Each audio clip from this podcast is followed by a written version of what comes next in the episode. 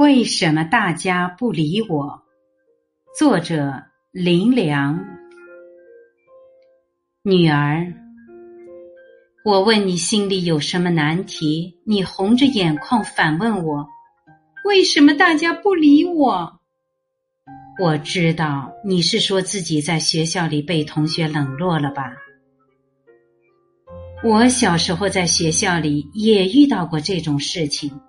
当时我的心里也难过极了。那天早晨我去上学时，心情很好。我最要好的同学是我的同桌许达三，我们两个长得一样高，一样好看，功课也都不错，同学们都喊我们俩双胞胎。这是我当时最得意的一件事。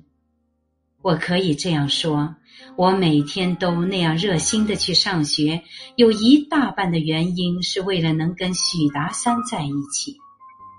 他人很聪明，也不固执。我有什么主意，他总是依我的话去做。他口才很好，每当我跟同学辩论，他一定站在我的这一边儿。只要我们俩在一起，班上就没有人能说得过我们俩。想想看，那时的我们多神气呀！那天我书包里带着一套新买的邮票，当时是准备到教室里拿出来，让许达三第一个欣赏，然后等他大声说“好”，吸引同学们都围过来看。我们在班上常常做这样的事情。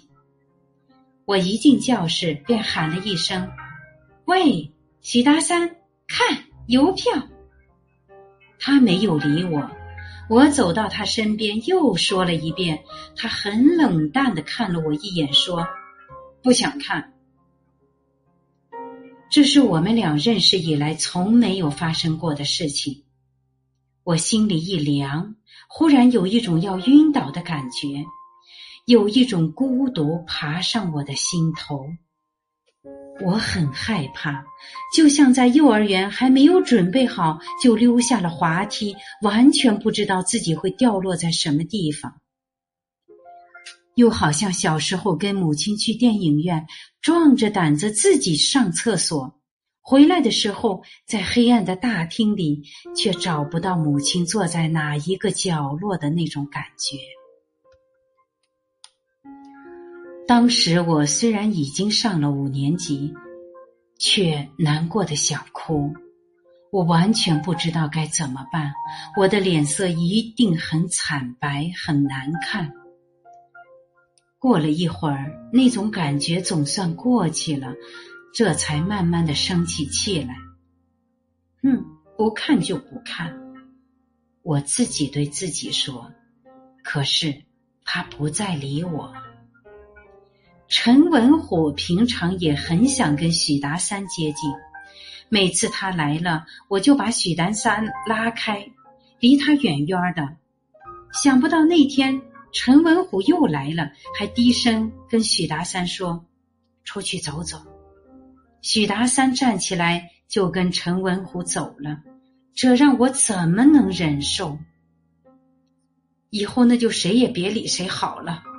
我狠狠的对自己说。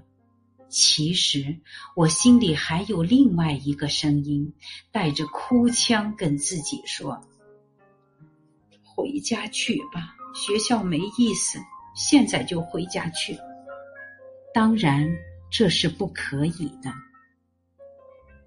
为了出气，我特意去找别的同学说话。我不习惯跟他们在一起说话，我说的话他们也不大喜欢听，有几个还挥手叫我走开。最淘气的石正家说：“去你的吧，别来捣乱，我们有事要忙，用不着你参加。”我感觉到真正的孤独了。不管是谁遇到像我一样的情形，一定会觉得自己孤单可怜。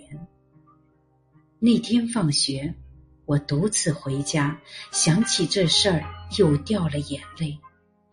你的爷爷问我发生了什么，我的回答正好跟你的一样：为什么大家不理我？为什么呢？第二天再去上学，我就知道了，还是许达三他自己告诉我的呢。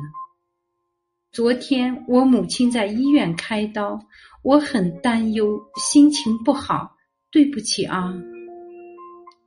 我很感动，我哭了，也笑了，还流了鼻涕呢。我多自私啊！只晓得关心自己，不知道去关心别人；只知道别人应该对我热心，根本不知道别人对我也会有热心不起来的时候啊！一个人不能老等着享受别人的欢迎，应该想想，别人不是专为你一个人活着的。如果别人冷落了你，总是有原因的。你应该先学会不害怕，因为这并没有什么可怕的。你在没有认识你的朋友以前，在没有走进一个新环境以前，不也是一个人吗？别人冷落你的时候，在其他的环境里，不是还有许多人深深的爱着你吗？就算全世界都冷落了你，不是还有我的爸爸在？爱着你吗？所以你根本不可能遇到那种情形的。把心放宽，不要计较，并且学着去慰问别人。也许你是太害怕寂寞了吧？不要怕，坚强的人都有不怕寂寞的美好品质。坚强的人最能吸引人，不怕寂寞，就不会寂寞。